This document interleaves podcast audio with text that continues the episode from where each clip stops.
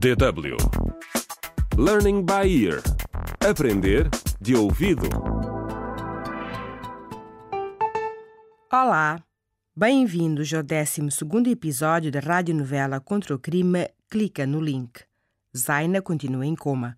A polícia suspeita que a estudante universitária tenha sido apunhalada pelo namorado.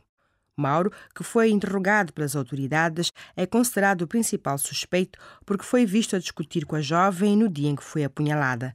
Mas a melhor amiga da vítima, Carolina, acha que Mauro é inocente e começou a fazer a sua própria investigação.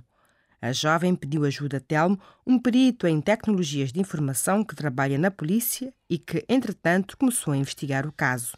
Neste episódio, a jovem visita Zaina no hospital, onde encontra a mãe da amiga e falam sobre o que aconteceu.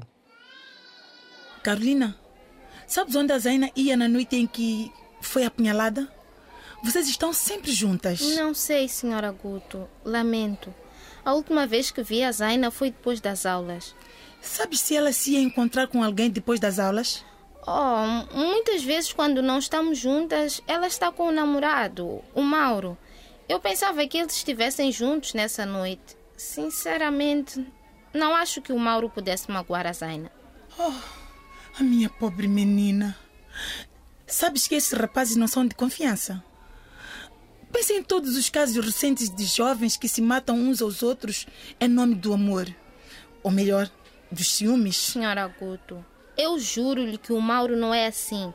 E pelo que a Zaina me disse, ele apoia muito. Ele ama de verdade.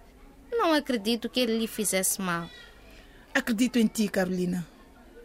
Mas sabes, às vezes as pessoas mais próximas de nós são as que mais nos magoam. Elas podem até fazê-lo precisamente porque nos amam. Sim, senhora Guto. Tem cuidado, minha querida Carolina. Tem cuidado. Prometo que vou cuidar muito bem de mim. Não se preocupe.